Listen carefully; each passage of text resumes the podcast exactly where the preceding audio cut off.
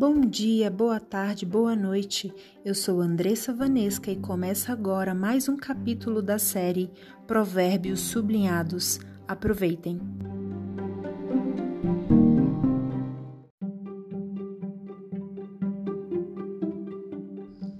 Provérbios 24 Não tenha inveja dos maus, nem procure ter amizade com eles. Eles só pensam em violência e quando falam é para ferir alguém. Com a sabedoria se constrói o lar, e sobre a prudência ele se firma. Na casa da pessoa sábia, os quartos ficam cheios de coisas bonitas e de valor. Ser sábio é melhor do que ser forte. O conhecimento é mais importante do que a força. Afinal, antes de entrar numa batalha, é preciso planejar bem, e quando há muitos conselheiros, é mais fácil vencer. Os provérbios dos sábios são profundos demais para serem entendidos pelos tolos. Quando são discutidos assuntos importantes, os tolos não têm nada para dizer. Quem planeja o mal será chamado de criador de problemas. Os planos dos que não têm juízo são pecados. Todos odeiam quem vive zombando dos outros.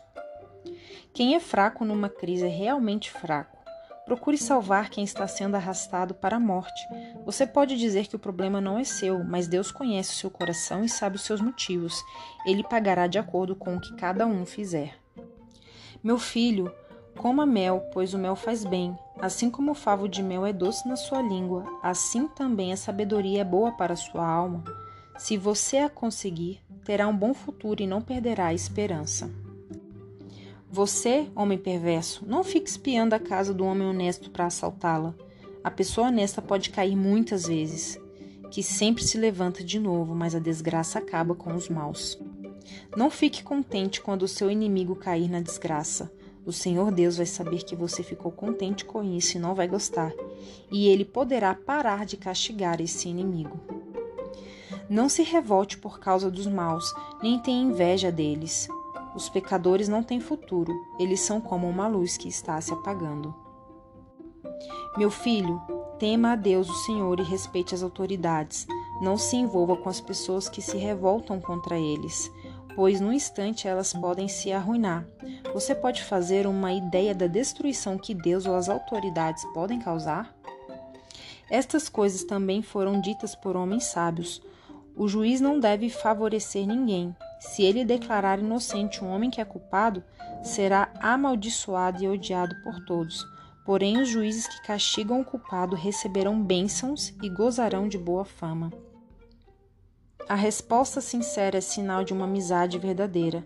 Não construa sua casa nem forme o seu lar até que as suas plantações estejam prontas e você esteja certo de que pode ganhar a vida.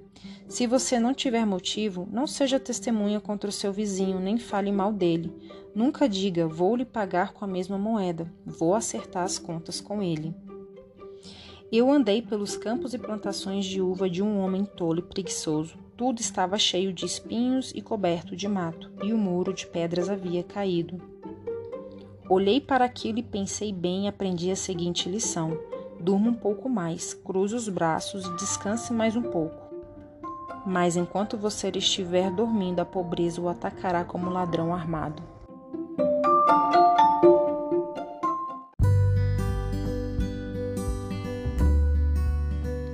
Você já viveu crise? Você tem medo de viver crises? Ou, quiçá, está neste momento passando por uma crise, seja pessoal, seja nos seus relacionamentos ou financeira?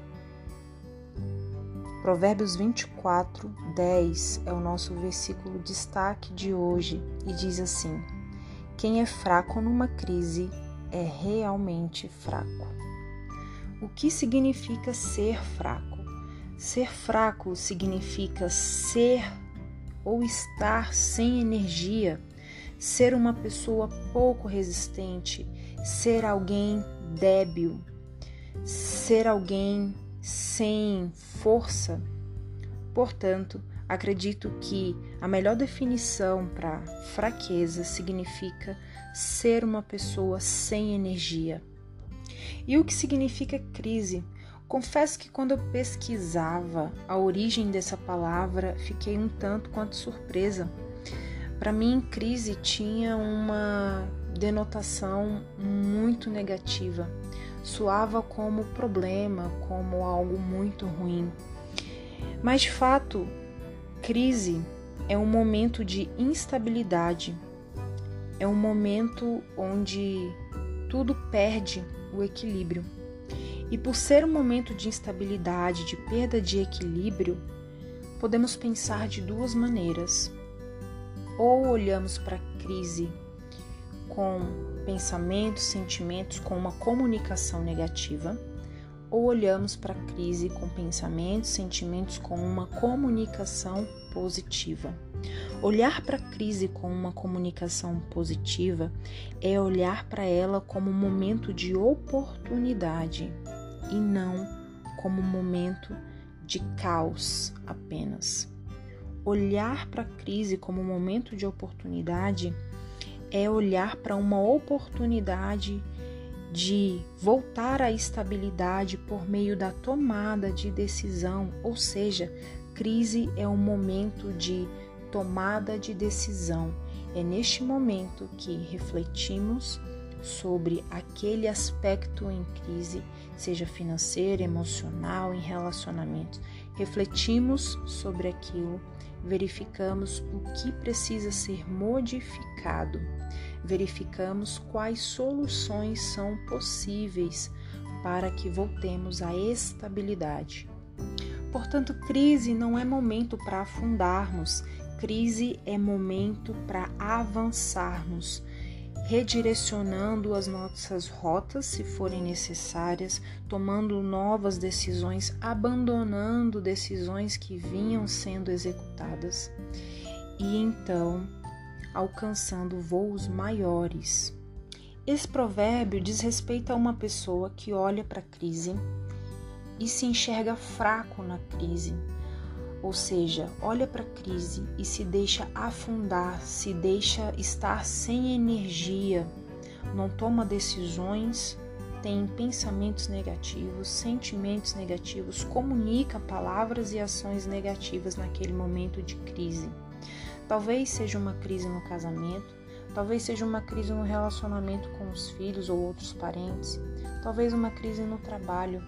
E naquele momento, de crise, aquela pessoa se mostra fraca quando ela coloca palavras negativas, quando ela expressa pensamentos ruins e negativos. Ao abraçar a crise como algo negativo e ruim, de fato, realmente esta pessoa se mostra fraca, ou seja, uma pessoa sem energia, porque uma comunicação negativa só levará a ações negativas naquele momento de crise, em vez de gerar oportunidades. Te convido então a olhar para a crise como um momento de oportunidade que é. De fato, é ruim estar num lugar instável. Ninguém quer estar no meio de uma areia movediça, naquele ambiente de instabilidade mas é preciso olhar para a crise como um momento de oportunidade para nova tomada de decisões, decisões melhores, para se voltar então à estabilidade. Em outras palavras, quem é forte na crise é realmente forte. Portanto, mostre-se forte. Em Romanos 5, versículo 3 diz que todo sofrimento ele produz paciência. E ao sermos pacientes nesse momento de sofrimento, temos, recebemos a aprovação de Deus, a mesma aprovação que vários heróis na fé receberam porque passaram por um período de sofrimento e naquele período de sofrimento eles tiveram paciência, foram aprovados por Deus e receberam, estiveram prontos para receber a esperança que vem do Senhor. E como já foi dito em podcasts anteriores, esperança não é algo sem fundamento, esperança é fé, é a certeza de que vou receber aquilo que meu coração espera. Esperança é um estado de esperar, de estar esperando por algo, com desejo ardente, sim, mas com confiança de que já recebi aquilo que esperam. Então todo sofrimento ele te leva para um estado de esperança, ou seja, para uma condição de receber aquilo que o teu coração espera. Ainda Salmos 73, 26 diz que, ainda que minha mente e o meu corpo enfraqueçam, o Senhor é a minha força, Ele é tudo o que eu preciso. Portanto, ainda que a tua mente e o teu corpo estejam fracos, o Senhor é a tua força, o Senhor é a nossa força e é tudo o que precisamos.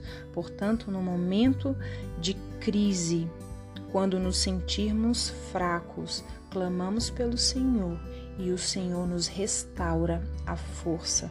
E, portanto, agora fortes com Deus no momento de crise, somos de fato fortes e então temos capacidade para suportar o sofrimento com paciência, receber a aprovação de Deus e receber a esperança no Senhor.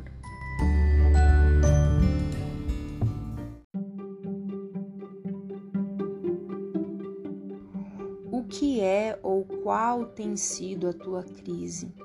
onde, em que área da sua vida está passando por crise, quem são as pessoas envolvidas. Reflita sobre este momento como um momento de oportunidade, apesar da instabilidade, do desconforto da instabilidade.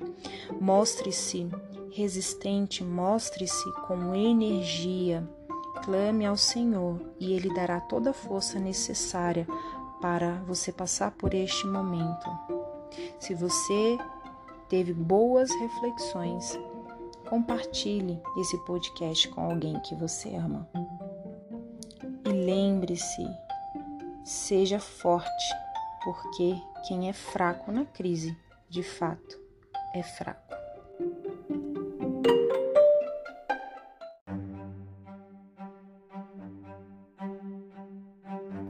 Você acabou de ouvir Provérbios Sublinhados. Caso queira, siga-me no Instagram, arroba Andressa Vanesca. Vanesca com W-A-N-N-E-S-K-A. Fiquem bem.